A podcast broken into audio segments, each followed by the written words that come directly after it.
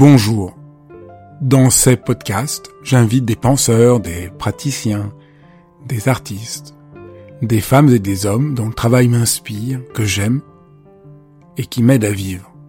Et j'ai eu envie de partager mes enthousiasmes avec vous. Dialogue parce que je crois à la vertu de l'écoute et au bonheur du partage. Dialogue parce qu'en un temps où tout devient un peu trop formaté et lyophilisé, j'ai voulu prendre le temps d'écouter des personnes qui ont consacré leur vie à penser, à créer, à faire. Dialogue pour permettre à mes invités de déployer leur engagement et leur conviction sans que leurs paroles soient coupées en petits morceaux. Dialogue pour pouvoir être transformé en les écoutant, transformé par une parole vraie. Aujourd'hui, je reçois Anne Niva. Je n'ai encore jamais abordé les thèmes dont nous allons parler dans ce dialogue. Mais vous allez comprendre qu'ils sont au cœur de tout ce que j'essaye de faire, de mon propre travail, essayer de cerner avec le plus de d'honnêteté et de précision quelles sont les souffrances qui euh, nous entravent, quelles sont les difficultés euh, réelles, et qu'est-ce qui peut euh, faire chemin et ouvrir une forme d'espérance. Et le livre d'Anne Niva est vraiment pour cela exceptionnel. Bonjour Anne, est-ce que tu peux euh, très rapidement te, te, présenter? Me présenter sans faire peur à tout le monde, parce que quand je dis que je suis reporter de guerre, ça fait peur. Mais il faut pas avoir peur. Je suis reporter de, de, de vie en fait. Moi, ce qui m'intéresse, c'est la vie des autres. C'est la raconter. Et pour la raconter, il faut aller à l'encontre de l'autre. Et moi, j'ai commencé très tôt, ne me demande pas pourquoi, parce qu'il n'y a pas vraiment de raison, mais sur des terrains de guerre. Et ce que j'ai vu, ce que j'ai appris euh, en force d'humanité m'a m'a marqué pour tout pour tout le restant de ma carrière quoi finalement. C'est peut-être pour ça que j'ai pas fait une, carrière euh, tout à fait standard. Ce qui m'intéresse c'est ce qu'est l'autre ce que pense l'autre comment il vit. Et je ne le juge pas. Je veux juste qu'il me parle et je crois que c'est ça. C'est pour ça que je t'ai invité, parce que ton livre, La France de face, c'est un livre qu'on prend en pleine face. Ça, c'est le cas de le dire, parce que tu, euh, on va raconter. Je pense que les gens vont être très étonnés de de, de l'aventure euh, que tu nous invites à mmh. faire. Mmh. Tu nous invites à partir dans la France et euh, la même chose que tu faisais sur les terrains de guerre. Mmh. Tu vas dans tout, tu vas nous raconter. Tu vas dans plein de villages en France rencontrer les gens et tu donnes la parole à des gens qu'on n'entend jamais. Alors je dois dire moi, j'ai commencé le livre, j'ai pas pu l'arrêter. Je ne sais pas pourquoi, parce que c'est pas un livre avec du suspense. C'est pas un truc qu'on apprend des policier, c'est sûr. Non, mais on rencontre des gens. Et, et même, euh, je, je, quand j'ai commencé la lecture, je me suis réveillé au milieu de la nuit, tellement j'étais secoué par euh, par l'intensité de réalité mmh, mmh. qu'il y a dans, dans le livre. Donc je trouvais que c'était intéressant que tu parles justement que tu étais reporter de guerre parce que il y a une il y a une intensité de réalité dans ce livre et je crois que c'est ça que je, que je propose euh, qu'on discute dans, dans cet entretien. Avec plaisir, avec plaisir. Tu as prononcé le bon mot, le réel. Qu'est-ce que le réel? Peut-être on peut commencer par raconter un peu la, euh, comment tu fais euh, ton enquête, comment tu vas sur le terrain, quelle est un peu la singularité de, de, de ton regard? Bon, oui, c'est vrai qu'aujourd'hui, tu as raison, je suis obligé de l'expliquer parce que ça se fait plus, plus vraiment quoi. J'ai l'impression d'être euh, un animal préhistorique du journalisme. Euh, moi, j'ai l'impression de faire quelque chose de très simple, c'est-à-dire de cheminer là où j'ai décidé d'aller en suivant beaucoup mon instinct souvent on me pose les questions euh, comment vous avez fait pour arriver là, être là au bon endroit quand il... j'ai pas fait exprès. Je fais rien exprès. Je j'avance. Mais tu as choisi combien d'endroits par exemple pour pour ce pour ce livre? Alors, pour ce livre sur la France très précisément qui est la suite d'un précédent livre qui était paru en 2017 qui s'appelle Dans quelle France on vit? Sans point d'interrogation, dans quelle France on vit comme une affirmation. Euh, celui-ci, La France de face, c'est la fin de Dans quelle France on vit. C'est la suite et la fin. Je boucle la boucle. Après avoir passé ma vie à l'étranger, je viens de passer les dix dernières années vraiment en France pour essayer, à un moment où j'ai l'impression qu'en France, plus personne ne se parle, plus personne ne fait cet effort qui pour moi n'en est pas un, d'aller vers l'autre, pour écouter ce qu'il a à dire.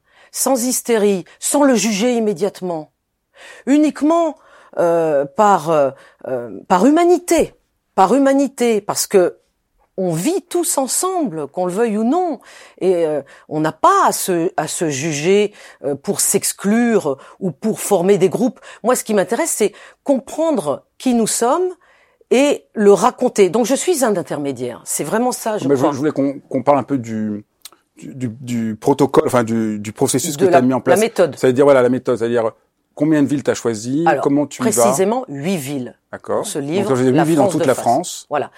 Et alors après, tu, tu... C'est difficile le choix des villes parce que, euh, mais si je me trompe, c'est-à-dire si j'arrivais, imaginons, ça n'est pas arrivé justement, mais si j'arrivais dans une ville et que je me dise que là, je n'arrive pas à trouver quelque chose ou à traiter ce que j'ai envie de traiter, que ce soit par exemple la pauvreté, euh, le, euh, le trafic de drogue. Parce que dans les huit villes, voilà, au fond, ça, ça, te permet chaque fois un thème. La pauvreté, la vieillesse, la menace des jeunes, la vieillesse, c'est-à-dire la société du jeunisme, euh, la drogue, la drogue, oui, euh, le fait que la drogue, les agriculteurs, toutes les villes moyennes de France, euh, le monde agricole. Euh, Donc ça, fait, ça te permet de, de voilà de faire d'entrer dans la réalité voilà, mais, de plein de problématiques. Mais si par exemple j'allais quelque part et que j'avais l'impression que je n'arrivais pas à traiter mon thème, je me suis toujours dit je, je, je partirais et je changerais de ville. Mais ça n'est jamais arrivé. Et après, comment tu C'est-à-dire, je trouve toujours quelque chose à dire. Ce qui veut dire, comme Flaubert le disait, que euh, il suffit de bien observer quelque chose, une situation, pour trouver à la raconter. On a l'impression qu'il se passe rien, mais il se passe toujours quelque chose. Fabrice, moi, j'ai des, des, des, collègues journalistes qui m'ont dit, euh, mais qu'est-ce que tu allais faire dans ces villes? Pourquoi tu t'es Est-ce que tu t'es ennuyé? Donc les villes, on peut les, les citer. C'est euh, Givors. Euh, à côté de Lyon, euh, Denain dans le nord, euh, Alès euh, dans le Gard, euh, la vallée du Diois, donc derrière la ville de Die, dans la Drôme, Châlons-en-Champagne, Andernos-les-Bains, au fond du bassin d'Arcachon, voilà le, genre de ville que j'ai. Saint-Mexan-l'École, qui est entre Niort et Poitiers. ce sont des endroits de France dont on ne parle pas. C'est ça qui m'intéresse. Et combien de temps tu restes? Ça, c'est peut-être la clé la plus étonnante. C'est-à-dire, tu restes le plus longtemps possible, tu dors chez l'habitant, tu rencontres les gens, c'est quand même un peu. Oui, mais ça, c'est ce que j'ai fait toute ma carrière. Oui, ça, mais ça, je veux dire, toi, tu le sais, mais pour les gens qui nous écoutent, c'est peut-être la chose la plus. Euh, oui. Parce que t'es pas dans une position de journaliste qui arrive à l'hôtel ah et qui rencontre une ou deux personnes. Ah bah je vais te dire, je reste. Euh, alors pour ce livre-là, La France de face, je suis restée moins longtemps que pour dans le livre Dans quelle France on vit, parce que j'avais moins de temps euh, pour le faire dans chaque ville. Mais j'avais plus de temps de préparation, donc je reste 10 jours, 15 jours dans chaque ville. Non, mais c'est ça qui est important. C'est un oui, truc enfin, de dingue. moi, ça me semble peu. Oui, mais en même J'aimerais être rester encore plus. dans la guerre, je restais des mois. D'accord, mais c'est quand même, on sent. C'est-à-dire, c'est dire pour les gens, voilà, tu n'arrives pas le matin, tu rencontres ah personne, non, tu fais l'entretien. Donc, mais c'est ça qu'il faut que les gens entendent. Ouais. Je pense que c'est ça qui rend compte du, du, disons moi, ce qui a été pour moi un choc, c'est que tu sens que quelqu'un reste 15 jours dans une ville où il se passe pas grand chose, hum. et doucement quelque chose apparaît, des rencontres quelque chose se dessine. Et on voit, euh, et on voit. Euh, alors on va, et on va rentrer dans dans dans, dans ce que tu vois. Et tu sais, Fabrice, juste, pardon de te couper, il y a pas mal de personnes euh, que je vois au début de ces jours, puis à la fin. Il y en a qui peuvent être des fils conducteurs ou pas, mais que je revois. J'aime bien revoir plusieurs fois les personnes, et ils me disent vers la fin, parce qu'ils ont eu entre temps des échos par d'autres de, de ma présence. Tu connais mieux la ville que nous? Parce que justement tu as pu rencontrer. Ils se disent mais comment t'as fait pour justement que les contours, euh, que alors que nous nous y sommes, que tu puisses toi comme un, tableau impressionniste que ça se dégage finalement. Et, ensuite je pars vers une autre ville. ce qui est, après, ce qui est très impressionnant, je que je, je dans le dans le c'est vraiment cette posture que tu as de donner absolument droit à l'autre. Ça, moi, ça m'a complètement scié voilà, parce que tu donnes droit au discours de l'autre. On sent que tu peux ne pas partager la vie de l'autre. Absolument. Quand il y a des propos, euh, voilà, de gens qui sont euh, euh racistes, toutes sortes etc. De propos. Tu, tu leur, mais tu leur donnes complètement. On sent que tu peux ne pas être d'accord, mais tu, tu n'es pas dans le jugement immédiat. Tu le laisses. Et donc nous, on peut rencontrer ce qu'on a, ce qui nous La arrive jamais, différence. toutes les différences. Absolument. On rencontre des gens qu'on rencontrerait jamais dans leur vérité. Et c'est ça pourquoi je pense que c'est un livre important, c'est qu'on rencontre dans leur vérité des gens qu'on ne rencontre euh, pas. Oui. Et c'est pour ça, là d'un seul coup, on se dit ah ben finalement, il peut y avoir des journalistes qui qui Qui font ça. qui servent à quelque chose. Oui, bah écoute, Parce que, en merci général, on a l'impression-. On a l'impression qu'en général, c'est c'est euh, c'est l'inverse. Non, mais parce que Fabrice, le journalisme aujourd'hui, c'est beaucoup l'entre-soi. C'est l'entre-soi, c'est tout, tout, tout rentre, tout ça rentre, ne m'intéresse pas. tout rentre dans, Pour dans- moi, c'est la mort. et puis tout rentre dans des formats préétablis, et donc Voilà. du coup, il n'y a pas l'espace, il n'y a pas La l'espace liberté de la rencontre, de que laisser advenir, c'est clair. laisser advenir. Moi, effectivement, Moi, je peux le voir parce que chaque fois qu'on m'interrogeait, euh, qu'on m'interroge par exemple sur la méditation, ça doit rentrer dans la case de ce qu'ils Voilà. pensent déjà. Et donc, il n'y a voilà. jamais la possibilité, je n'ai jamais eu la possibilité à la télévision de dire un mot sincère sur ce que c'est l'expérience pour moi de Parce la que méditation. le format ne te le permet pas. Voilà, parce que d'emblée, je dois ramener, ils veulent que ramener l'inconnu au connu qu'ils connaissent déjà. tout à fait. Et donc, tout l'inconnu est toujours ramené au connu. Et là, dans ton livre, on voit un truc complètement inverse. C'est toi, tu essaies d'aller jusqu'à l'inconnu Oui. et je d'être je déplacé- désire l'inconnu et d'être déplacé par la rencontre de l'autre qui te met ailleurs. Et Oui. donc ça, c'est quand même, et de montrer que c'est faisable. c'est quand même incroyable. de montrer que c'est faisable. Mais donc moi, mon, mon- j'ai créé en quelque sorte mon propre format euh, et, et qui ne rentre pas dans la norme. Mais c'est pas grave. Alors, allons maintenant dans, dans ce que tu nous décris, qui est, qui est très poignant. C'est, c'est un livre euh, qui a une face d'ombre et une face de lumière. On va parler de ces deux faces. Mmh, mmh. La face euh, d'ombre, c'est la souffrance qu'il y a en France, Mmh. que tu, tu fais au fond. euh, il y a un côté aussi, euh, il y a un côté journaliste, mais il y a aussi un côté un peu presque médecin qui fait euh, Écoute, une qui écoute vraiment et qui fait un diagnostic de la situation de, de, de la situation de la France. Est-ce qu'on peut prendre Hmm. quelques uns des quelques-unes des découvertes, des choses qui t'ont frappé de la souffrance euh, qui existe euh, en, en France? On pourrait peut-être, je sais pas si tu veux y aller ou je Si, te donne- suggère-moi. bah, il y en a un, la décrédibilisation de, de l'autorité, Ah, qui, est- qui, qui, qui- Alors qui ça- apparaît dans le livre, on prend ça en pleine figure. Voilà un thème capital. Et que les hommes et femmes politiques euh, qui nous gouvernent ou qui aimeraient nous gouverner, euh, dont ils ne se rendent pas compte. Ils ne se rendent pas compte de la force de cette décrédibilisation. C'est-à-dire qu'il y a euh, non pas un désintérêt pour la chose politique en France, mais une espèce de dégoût de ce que les politiques, en tout cas ce qu'ils montrent, sont devenus, justement. Et euh, donc ne nous étonnons pas ensuite, je dis ça parce qu'on est bientôt en période électorale, euh, de la hum, des affections euh, à venir dans les urnes. Parce que là, on sent aussi, en, te lisant, on voit très bien que le discours qu'on a d'habitude, il faut voter, il y a l'abstention et tout ce qu'on raconte, n'a aucun rapport au phénomène réel. Là, en lisant ton livre, on sent pourquoi les gens, il y a, y a cette, y a, oui, il y a, il y a, une perte de crédibilité de l'autorité très très abyssale, qui est pas du tout regardée, qui parle aux politiques, mais tu parles aussi du rapport aux profs. Absolument. À l'autorité en général. Moi, il y a un moment dans le livre euh, que j'ai trouvé euh, abyssal, c'est une prof euh, d'art plastique qui Ah euh, oui. euh, raconte euh, À Givors. à. Il y a, Mm. elle, elle- Elle est en grève. euh, non, je pensais, non, je pensais moi au moment où elle fait faire un un, un dessin à ses un élèves. dessin aux élèves avec un, on, on passe d'une couleur à l'autre, un dégradé, Oui, voilà. et il y a une élève qui n'y arrive pas. Oui. Et elle lui dit mais euh, voilà c'est pas ça qu'il qu'il s'agit de faire et l'élève euh, lui répond euh, c'est une question de point de vue. Voilà. J'ai relaté ce qu'elle m'avait dit tel, pour que pour le partager avec le plus grand nombre. Je vois que tu l'as bien noté. Je trouve que c'est très oui, symptomatique de quelque chose qu'il y a dans en le livre en filigrane. Voilà. Une professeure d'art plastique qui essaye de faire partager toute sa connaissance avec ses élèves et qui, euh, au fil des ans, se rend compte que c'est de moins en moins possible. Elle demande cet exercice de dégradé. Tout le monde le fait, plus ou moins bien. Mais une élève lui dit, finalement, quand elle lui dit, la prof juge que c'est raté, l'élève n'est pas d'accord, et au lieu d'accepter de ne pas être d'accord, elle dit c'est une question de point de vue. Sous-entendu, euh, votre autorité n'a pas prise sur moi. Donc là, on est dans le dur de l'impasse. l'impasse. J'ai aussi des gens qui m'ont dit, voilà, une des nouveautés pour moi dans ce livre, parce que je suis pas surprise par beaucoup de choses. Il y a beaucoup de choses que j'ai déjà vues dans des, justement dans des situations bien plus dramatiques que celles de la France. Mais ce qui m'a là marqué pour ce livre dans la France d'aujourd'hui, c'est que quasiment il y a une remise en question de l'intérêt même par certains, hein, pas par tous, par certains, mais ça monte, de l'intérêt même d'avoir, par exemple, un chef de l'État.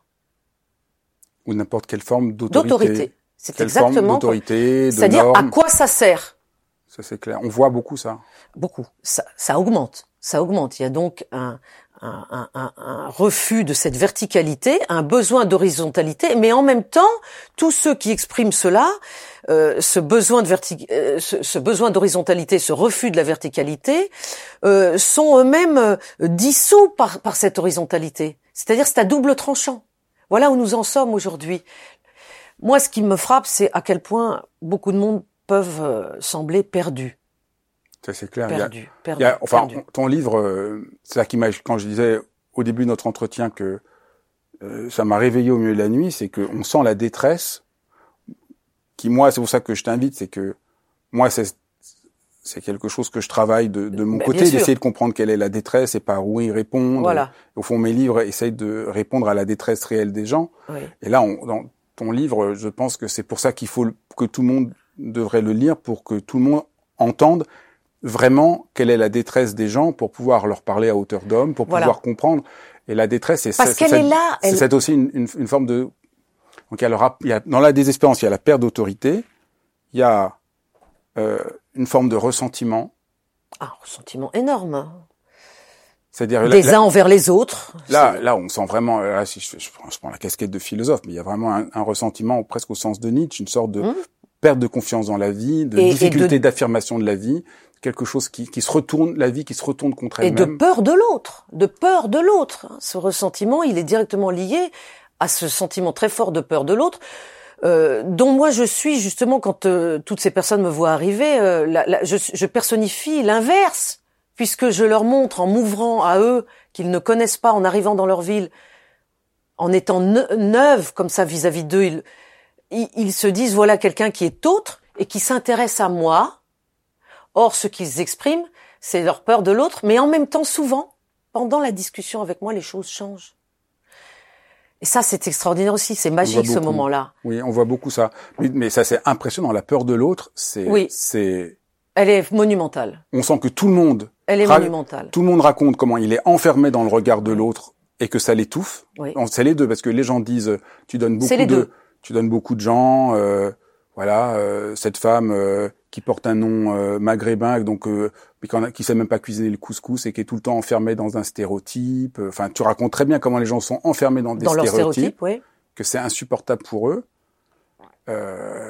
Mais en même temps, au, au, au contact de, de, ma discussion, et c'est-à-dire quand, quand ils ont en face d'eux la personne que je suis qui s'intéresse profondément à eux, avec bienveillance, qui les écoute, il y a en même temps toute cette désespérance dont tu parles, dont on parle là, et en même temps, je ressens toujours moi quand même une profonde, euh, une profonde force humaine. C'est ça que j'aime le plus, une profonde force humaine chez chacun d'entre eux. Qui, c'est pour ça que je désespère pas du, du tout du genre humain, parce qu'en face à face, moi, j'ai toujours réussi, où que j'étais dans le monde, y compris donc dans, notre, dans mon propre pays, la France, à sentir euh, cette, cette, cette, force humaine qui fait que qui, qui, qui est la magie de, de l'être humain. Ça, c'est la dimension lumineuse dont, on va, parler, dont, dont on va parler après, parce qu'au fond, on peut déjà le dire. Mais c'est ça aussi je voulais montrer, Fabrice. La face sombre, la face sombre, c'est la détresse, mm.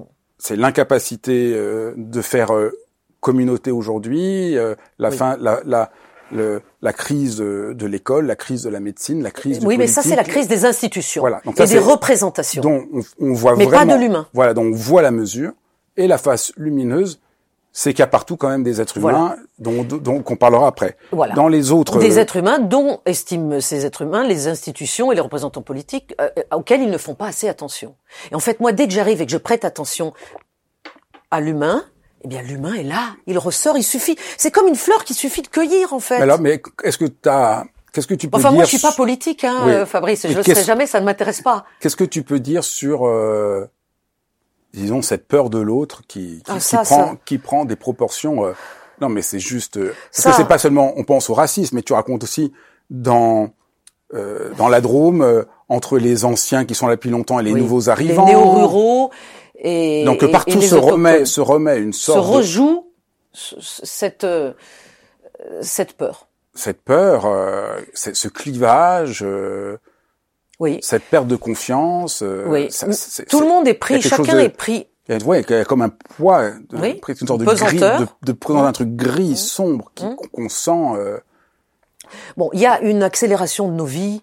euh, tu en parles, tout le monde en parle, euh, qui fait qu'on on peut aboutir euh, à une espèce de façon de vivre en automatisme, en pilote automatique, et à un certain enfermement qui donne de l'entre-soi, qui donne une espèce de ronronnement comme ça, et qui euh, l'être humain. euh, est- enfin, je ne sais- c'est toi le philosophe entre nous deux, c'est pas moi, mais euh, Non, mais de ce que tu as senti sur le terrain, de oui, ça. mais justement, ce que je veux dire, c'est que moi, mon irruption dans le dans le quotidien de de de de, de, de- de tous mes interlocuteurs euh, dont je ne connaissais pas le quotidien avant euh, de, de de les rencontrer, euh, mon irruption comme les fait comme se rendre compte du fait que euh, on peut ne pas avoir peur de l'autre. Il peut en ressortir Oui. quelque chose de positif. Moi, j'ai l'impression, en te lisant, qu'une qu'une des augmentations de la peur de l'autre, c'est justement la disparition des espaces dans les communes et dans les villes Oui, oui. de rencontres, avec quand même une. Il y a quelque chose comme une. euh, le tissu- Déshumanisation. le tissu social euh, se défait. Oui. les associations, se-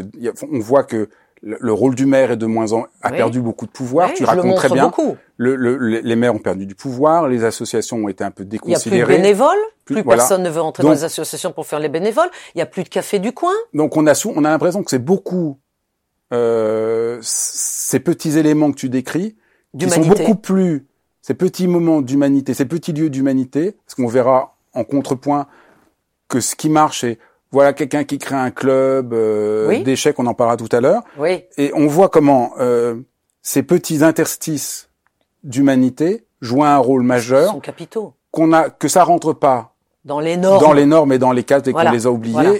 et qu'au fond, euh, la crise de l'institution n'est peut-être pas euh, une structure d'institution, mais d'avoir oublié ce qui rentre hors du cadre. Mais, mais Et c'est qu'on exactement a ça. l'impression que nous vivons aujourd'hui à l'ère des, euh, des, des standards, Des, normes, process. des process et des Mm, normes. mm. Tout ce qui rentre pas dans le process, on le voit pas. Et dans ton livre, on se rend compte que ce qui marchait, c'est ce qui rentrait pas dans le process et comme on l'a sacrifié. Humain. Les conséquences sont bien pires. C'est ça que ton livre nous Oui. met face à la détresse, mais nous met face à que la détresse vient d'un manque d'humanité. Et, et voilà. Et ça, D'une autre. C'est de notre faute. et, et, et ça, les gens ont beaucoup de mal à comprendre Pour parce que l'humanité, ça semble pour les gens abstrait. Et dans ton livre, on voit, mais non, mais il y a rien Non. de plus concret. L'humanité, c'est c'est le, le tissage de, de, de- le, le maillon, les, les, les très serré de de, de, de, de nos interactions humaines. Et donc, bah, on- C'est uniquement ça. et donc on voit par exemple que Et tu nos institutions ont voulu euh, on- on- toujours plus de normes parce que la, on- la- la modernité, c'est la- la- la- le l'accumulation des normes. le délire, c'est le, effectivement le un délire, des délire. normes, le délire des normes. C'est le, dé- ben, le délire Donc- des normes qui rend les relations humaines impossibles, qui les gâche, C'est clair. qui les empoisonne. Et ça, ça rend les gens fous. Fous de solitude, fous de ressentiment. C'est ça, c'est ça. Fou de solitude. Absolument.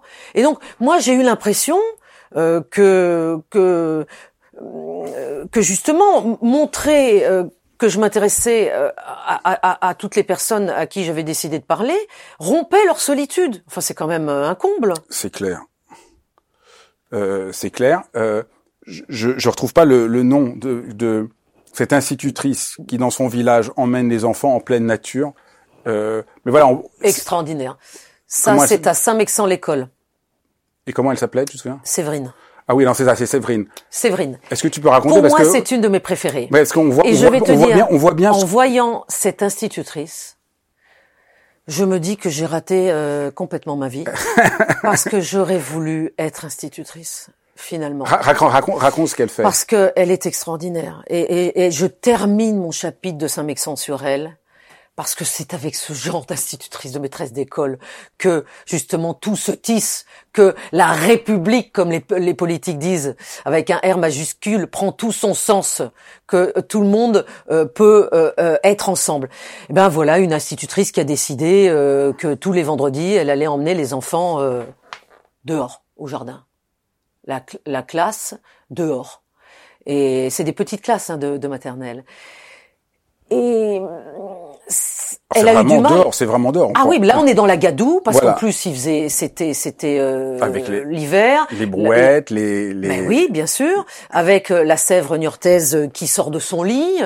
Euh, il faut habiller les enfants pour ça. Il faut les chausser, il faut leur mettre des imperméables, tout ça. C'est très compliqué. Ensuite, quand ils reviennent, il va falloir les, les, les nettoyer, tout ça. C'est toute une matinée. Mais euh, elle est convaincue et elle a raison que ça leur apprend beaucoup plus euh, que euh, de les obliger peut-être parfois trop à rester euh, assis, à faire attention à certaines choses d'un programme qui sont modifiées d'une année à l'autre, etc. Donc elle est dans l'humain. Moi, ce que j'aime beaucoup dans cet exemple-là, c'est que ça dit tout ce qu'il faudrait, c'est-à-dire c'est pas compliqué, mais quand même au début, il y a l'hostilité de tout le monde parce que les enfants vont se tâcher. Oui, les parents, l'hostilité des parents. C'est les parents qui sont derrière les enfants. Au début, ça, il, va, faire froid, ça demande plus de travail. Donc on voit bien. Et les parents sont dans la norme aussi. Pardon. Voilà, bien sûr. C'est-à-dire ils veulent des devoirs, ils veulent des. Et... Donc on voit bien que un acte très simple, ça demande d'abord d'avoir du courage, d'avoir de la ténacité, que ça va contre les idées reçues, donc ça demande de faire bouger les lignes, mais qu'après les élèves, les enfants, c'est extraordinaire, ils découvrent des choses qu'ils découvrent pas. Tout à fait. Ils sont, ils sont libérés du, du, de du, du jeu qu'on a sur eux-mêmes, ils se découvrent autrement, ils osent parler autrement, elle crée des, elle les découvre autrement. C'est ça aussi qui est extraordinaire, c'est qu'elle raconte très bien comment elle les rencontre, euh, comme elle les rencontrerait jamais. Voilà, exactement. Et donc je, je trouve que ça éclaire bien ce qui est ma conviction profonde, c'est s'il y avait une réforme qui pourrait changer l'humanité et la rendre heureuse, depuis des milliers d'années, on la connaîtrait. Donc elle n'existe pas. mais ce qui existe, mais qui existe, c'est l'engagement d'une personne à un endroit qui peut faire une différence. Absolument. Et je trouve que ton livre, ça qui, qui je fait la que différence. ton livre montre, quelque chose de très fort. À quel point l'engagement personnel peut faire la différence. Oui, oui, je suis d'accord. Mais l'éducation nationale est, est, est, en faveur de ce que fait Séverine. Elle n'est pas la seule à le faire, mais c'est quelque chose qui débute. Euh, mais euh, là, je, je suis à, à ce moment-là sur le chapitre. Juste, je lis deux phrases. Euh, une citation de Séverine. Pour la plupart, ce sont des gamins des quartiers défavorisés, explique la jeune femme à l'impressionnante chevelure frisée, encadrant son visage éclairé par de grands yeux bleu-gris. Ils sont perturbés dans leur vie personnelle en dehors de l'école. Ils vivent sur leurs écrans et dans les problèmes de leurs parents, qui souvent ne travaillent pas. Elle dit, je vois tout de suite qui est invité à quel anniversaire. Les petits noirs ne le sont pas souvent. Parfois, on se rend compte, nous, les maîtresses d'école, que certains ont faim. Alors on convoque la maman. Les enfants nous racontent leur vie à la maison avec leurs mots. La plupart, quand ils nous parlent, ne parlent pas, ils crient. Ils tapent pour s'exprimer. Quand je rends l'enfant au portail, je perçois toutes les tensions familiales. Leurs parents les traitent comme des mini-adultes. Du coup, il leur manque tout l'imaginaire de l'enfance et tout ça ressurgit au jardin. Et c'est pour ça qu'elle les emmène au jardin. Bah, elle a tout compris, c'est vrai. voilà, je trouve que ça, c'est... Euh, et moi, c'est une des pépites. De je l'ai trouvé par hasard, Séverine. Mais tout se trouve par hasard. T'en as plein d'autres. On peut raconter euh, l'exemple de Diego et des échecs euh, à Chalon en Champagne, parce que ça, c'est aussi une histoire dingue. Ah oui. Bah, Diego, c'est euh, quelqu'un qui a créé une association, euh, l'échiquier chalonnais. Donc, à première vue, on se dit, un type qui fait une association pour jouer aux échecs, quel intérêt et tout. Et et il est le pilier des quartiers, des quartiers euh, euh, défavorisés de la ville, dans lequel il a compris que, en fait, pour attirer les les, les, les, enfants aux échecs, puisqu'il estime que l'échec c'est une discipline de vie qui peut apporter beaucoup de choses, il faut aussi faire sortir, il faut attirer leur maman. En fait, il a compris que, évidemment, euh, comme ces enfants sont petits, c'est les parents qui les emmènent euh, le, soir jouer aux échecs, et généralement c'est même les mamans, pas les papas, ou moins souvent les papas. Et qu'en fait, il faut aussi garder les mamans. Parce que ce qu'il veut, c'est créer des activités qui sont qui, qui tirent tout le monde vers le haut qui ne laisse pas euh, place à la désespérance. Oui, qui redonne confiance aux gens, qui revalorise J'ai les rencontré enfants. voilà une jeune femme euh, euh, qui, qui qui porte le voile, euh, qui a ses euh, trois filles euh, plus belles les unes que les autres, ces trois petites filles qui viennent de Marseille, qui est là à, à Châlons-en-Champagne. Je l'ai rencontrée euh, au, au, au moment où les mamans jouent, parce que je participe à une séance où les mamans jouent. Je leur explique mon livre. Et, et elle, elle me dit que c'est grâce à Diego, donc grâce à l'échiquier Chanel, grâce à, à ce jeu d'échecs auquel elle ne connaissait absolument rien, parce que, les, comme dit Diego, les échecs, ça a encore une image très euh, de, de complexité, de difficulté. Alors lui, il veut démocratiser tout ça. Et euh, cette maman me dit, ça m'a permis de m'intégrer. Quelle trouvaille Quelle trouvaille Et puis euh, beaucoup d'enfants euh, reprennent confiance en eux, euh, puis développent Oui. euh, la capacité de se concentrer. euh, Et les mamans avec qui j'ai joué, enfin moi j'ai mal joué parce que je joue très mal aux échecs, elles sont très bonnes. Parce qu'elles sont avec des, des maîtres internationaux des échecs, c'est extraordinaire, qui, qui leur servent de, de, de, de professeurs. Eh bien, elles oublient leurs soucis du quotidien. Elles, elles, elles, elles, ont, elles ont envie avant tout de terminer leur partie d'échecs plutôt que euh, de, de, de, de penser à autre chose. Mais c'est formidable ça. Et ça, c'est des trouvailles que j'ai, j'ai- je, n'avais pas racontes, quand voilà. j'ai préparé euh, mes, mes terrains dans le. Dans, je peux, moi, j'ai pas honte de le dire. Hein, euh, je peux pas tout prévoir. Et je crois même on ne doit pas tout prévoir. Donc euh, les journalistes de télévision, euh, quand je, je fais des films, il faut tout prévoir à l'avance. Non, c'est impossible. Moi, j'aime me laisser porter comme ça par l'inconnu. Diego, je l'ai trouvé euh, à travers une autre personne que j'ai rencontrée à Châlons-en-Champagne, et dont et j'ai tout de suite perçu que justement parce qu'il a il m'a dit, mais alors vous faites quoi là? Mais moi, je peux vous emmener voir quelque chose. Par ça, par son élan de sincérité, le fait qu'il était prêt à m'ouvrir ses portes, sans justement me dire, mais attendez, il faut que je demande la permission, etc. Je me suis dit, il faut que j'aille avec lui. Et j'ai pas été déçu. Et du coup, j'ouvre mon chapitre sur lui. Donc ça, c'est voilà, ça c'est dans les exemples de, de ce qui. Alors, si on revient euh, sur ce qui fait vraiment problème et qui, euh, qui qui participe de la détresse, alors là, il y a aussi tu, tu analyses très bien comment la question de la laïcité n'est plus du tout euh, Mm. Euh, la manière dont euh, on en parle. Ne convient pas. Ne convient pas du tout. Peut-être tu peux essayer de, de voilà aussi de. Euh, c'est dans le chapitre euh, d'Alès. Oui, avais- dans, dans, oui, mais il y a plusieurs endroits où, où, où tu reviens sur la question, euh, voilà, de la laïcité que les gens comprennent plus et que la plus, et que ce que tu dis, c'est que euh, les gens pensent que la liberté dont on parle au nom de la laïcité les exclut. Il y a un- une sorte de, mécompréhension et que ça semble une contrainte qui, qui vient contre eux. La laïcité, pour beaucoup, est incompréhensible. Ce sont des paroles creuses, euh, des, des paroles de politiques et de, de journalistes euh, qu'on entend dans les médias. Or, euh, mes interlocuteurs euh, ont une réalité, une fois de plus, qu'ils vivent au quotidien. Ça n'a ça rien à voir avec ça. Ben non, la réalité est beaucoup plus riche. La réalité est plus prosaïque. La réalité est pleine de bon sens. Donc, euh, et la réalité, c'est que c'est intéressant. euh, le- la France est un pays de- euh, dans lequel les, le- le- euh, ceux qui pratiquent la première religion traditionnellement de France, c'est-à-dire le catholicisme, ne, ne vont plus dans les églises. Les églises sont vides. Euh, mais pour autant, il n'y a pas de. euh, J'ai senti, je l'avais senti aussi dans mon premier livre, il y a un besoin de, de, de religiosité qui est très fort. Ça, c'est très beau dans ton, dans ton livre aussi. Ça, c'est aussi très beau comment tu sors des clichés qu'on a habituellement.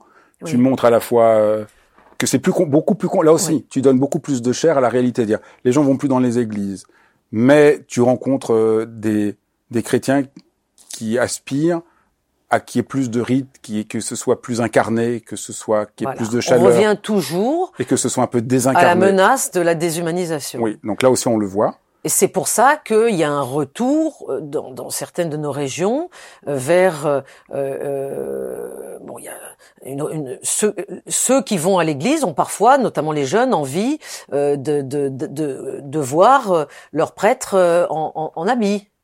Euh, et ça, je me suis rendu compte euh, déjà dans le premier livre que c'était aussi en réaction à la visibilité dans le discours médiatique et politique, mais également la visibilité au sens premier du terme, euh, des musulmans qui et, et toutes ces euh, euh, tout ce dont on nous rebat les oreilles sur le port du voile, sur justement la visibilité au sens propre.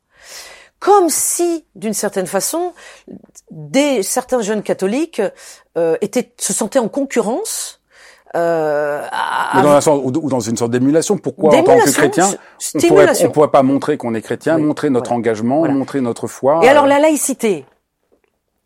Je, je, là, quand, dans ce que je vais te dire, ça n'est pas mon jugement. Je te rapporte ce que je ressens de la complexité sur le terrain. La laïcité semble être quelque chose qui annihile tout ça. C'est-à-dire qu'il faudrait rien montrer. Or, les, personnes, tout le monde est dans, dans cet état paradoxal parce que ce à quoi on croit, c'est ça forme son identité, son identité propre. Quand les gens sont dans le ressentiment, euh, c'est avant tout parce que ils, sentent des injustices par rapport à leur identité ou par rapport à la, leur, leur possibilité d'être quelqu'un, quelque chose et de le montrer. Donc ça, c'est ce à quoi j'ai été confrontée dans tout le livre. Donc ça, c'est important de dire. C'est pas du tout, nous, on est tous les deux, évidemment, pour la laïcité, c'est juste de montrer que la manière dont elle est présentée, la manière dont elle est comprise, ne, ne, et encore moins bien comprise, ne apparaît, ne capte pas, personne apparaît comme un manque de respect de l'individu. Donc on obtient alors que c'était alors que la laïcité avait été au fond fondée d'abord sur le respect sur le respect de chacun. Et là elle est prise comme non la laïcité c'est je n'ai pas comme une négation comme une négation de quelque chose d'identité. Voilà. Donc on aboutit à l'inverse de, de, ce que l'on voulait euh, avoir.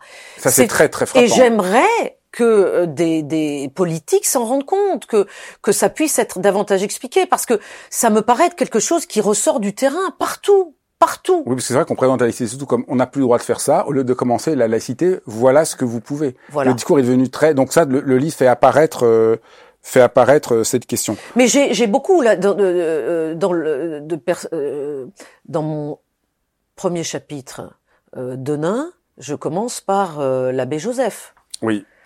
L'abbé Joseph, donc qui est décédé, un homme qui est décédé une semaine après que je lui ai parlé qui était dans un cancer en phase terminale et qui continuait euh, à faire euh, tout ce qu'il avait à faire, notamment euh, célébrer euh, des messes euh, sur des ronds-points, notamment avec les Gilets jaunes à, à, Noël 2019 ou 2020.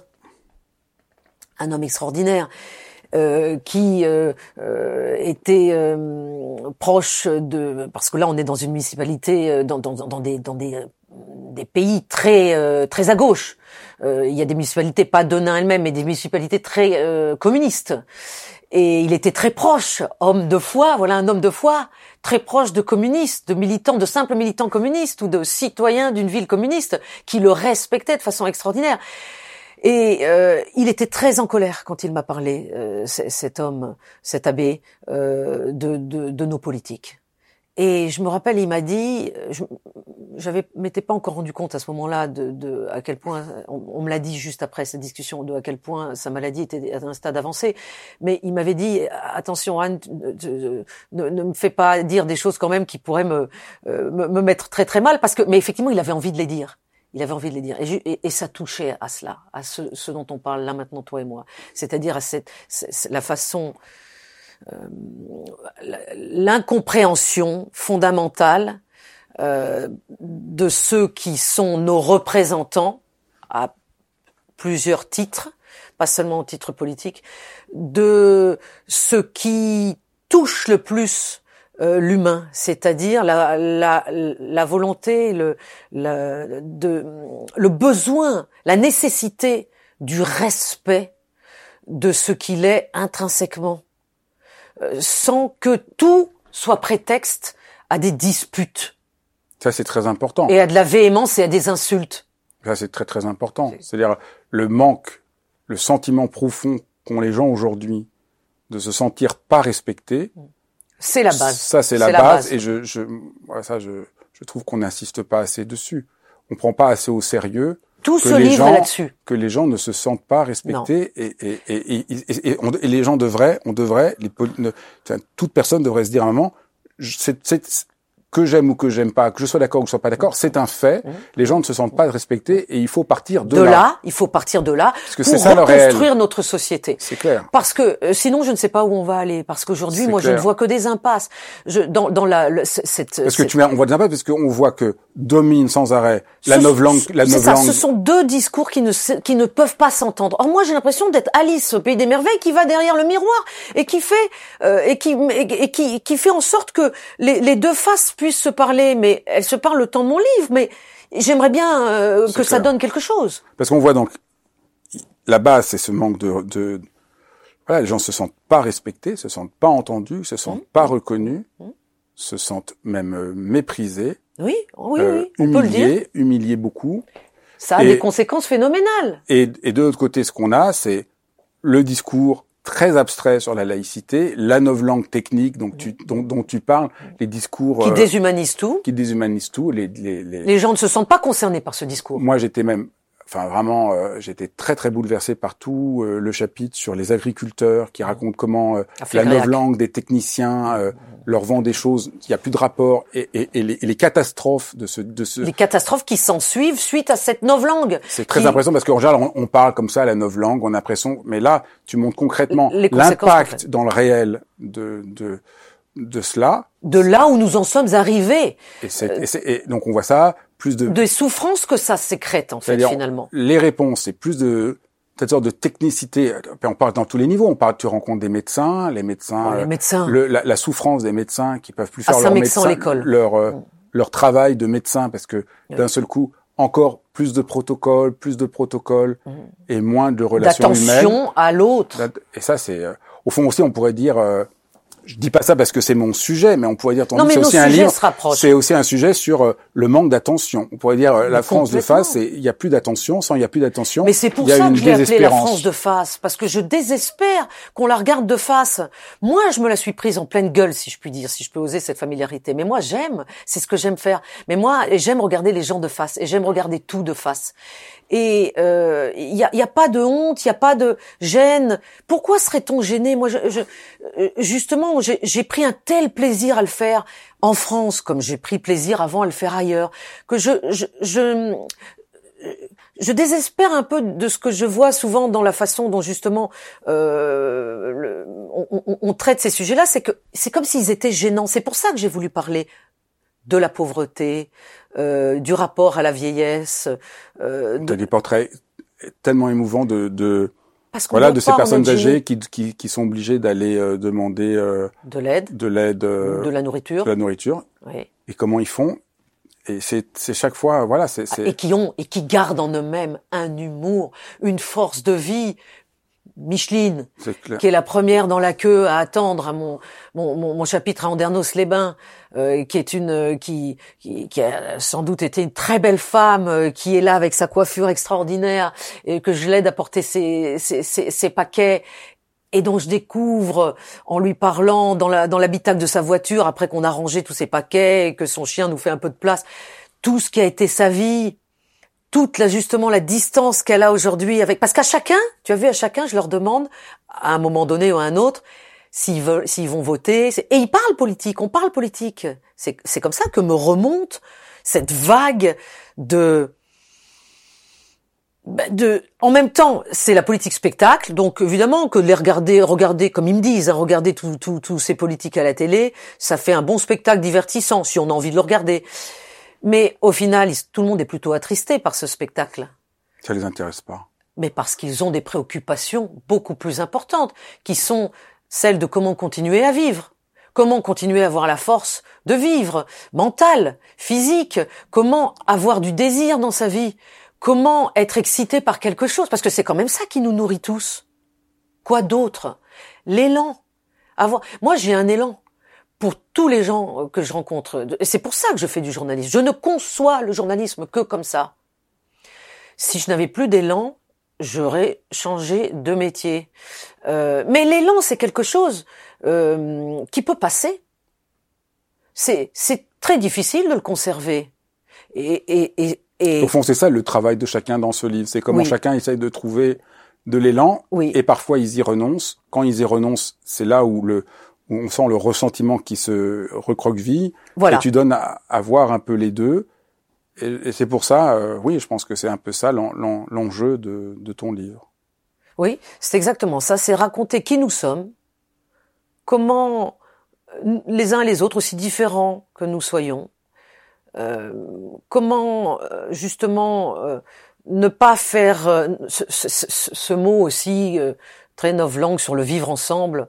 euh, c'est difficile. Ouais, on voit bien tout ça, c'est complètement. Euh, on arrive ton pas. livre, on- Sauf que quand concrètement, on va parler aux uns et aux autres en représentant que soi-même, ce qui est mon cas, euh, eh bien, la parole de l'autre montre que l'être humain, justement, a du ressort. Mais moi, ça, je l'avais vu avant dans les guerres. J'ai commencé, en fait, par le pire, Fabrice. Parce que toutes ces guerres que j'ai couvertes, en Irak, en Afghanistan, en Tchétchénie, j'avais pas ces discussions que j'ai là, puisque j'étais pas dans des soci- je pouvais pas faire parler mes interlocuteurs de sociétés qui fonctionnaient, puisqu'elles fonctionnaient pas, puisqu'on était sous les bombes. Mais euh, j'avais leur ressort vital. Ça m'a toujours c'est peut-être ça, ça m'a- nourri à un tel point, c'est que dans la guerre, au plus fort de la guerre, moi j'ai vécu des moments extraordinaires, d'élan vital qui m'ont été donnés par d'autres, parce que en n'ayant rien, plus rien, eh bien, ils avaient encore quelque chose, et ils me le montraient, et je pouvais le transmettre. Et ensuite, dans mon propre pays, où il n'y a pas la guerre, parce que ça, faut pas l'oublier, et moi, j'ai trouvé ça indécent quand euh, nos politiques ont, commencé à, comparer euh, nos situations. euh, François Hollande a dit nous sommes en, guerre après les attentats. Je, comprends son émotion, bien sûr, mais c'est quand même incomparable. Et puis ensuite, il y a la métaphore avec être en guerre contre le coronavirus d'Emmanuel Macron. Ça aussi, ça me semble des, des phrases vraiment vides qui galvaudent tout. Non, nous, nous, nous la, guerre en France s'est terminée à la fin de la Seconde Guerre mondiale. Euh, donc ça n'est pas pareil. Mais il y a en France des choses plus larvées, plus sourdes qui se jouent, euh, qui, qui, qui peuvent cette pesanteur dont on vient de parler, qui peuvent vraiment tirer vers le bas, mais qui en fait, dès qu'on dès qu'on accorde de l'attention véritable à l'autre, tout remonte comme un geyser. Cet élan, il remonte. Et la France de face, c'est ça. Il suffit de la regarder de face pour s'en rendre compte. Elle existe. On est vivant. Il y, a des, il y a des choses à dire et à faire partout en France. Il n'y a pas que de la critique des uns sur les autres. Tout cela, évidemment, euh, euh, euh, mis en sauce par, les médias pour pouvoir passer le temps et s'auto-nourrir. Il faut aller plus loin. Et aller plus loin, c'est l'autre. Mais se confronter à l'autre, c'est pas facile. Parce que l'autre, on peut aller le voir et il peut vous, vous insulter ou ne pas vous répondre ou n'avoir rien à vous dire. Moi, ça ne m'est jamais arrivé. Jamais. Jamais. J'aime parler à quiconque. À quiconque. Euh, même quelqu'un euh, euh, qui, oui, qui est le plus loin de moi. C'est pas important. Euh, qui suis-je Je veux dire, euh, évidemment que je, je n'aurai jamais. la- On s'en fiche de mon opinion. Ce qui m'importe, moi, c'est d'essayer de comprendre celle de l'autre, son cheminement mental. ben, je crois que c'est bon. Merci beaucoup. Je pense que là, tu as fait une très belle fin. C'était une Voilà. très belle fin. Merci d'avoir suivi cet épisode de Dialogue. N'hésitez pas à inscrire euh, vos commentaires euh, dans la vidéo. J'ai toujours un grand plaisir euh, à vous lire et c'est très inspirant pour continuer à faire de nouveaux dialogues. Et abonnez-vous à ma chaîne pour ne pas manquer les prochains épisodes. Je vous embrasse. À très vite.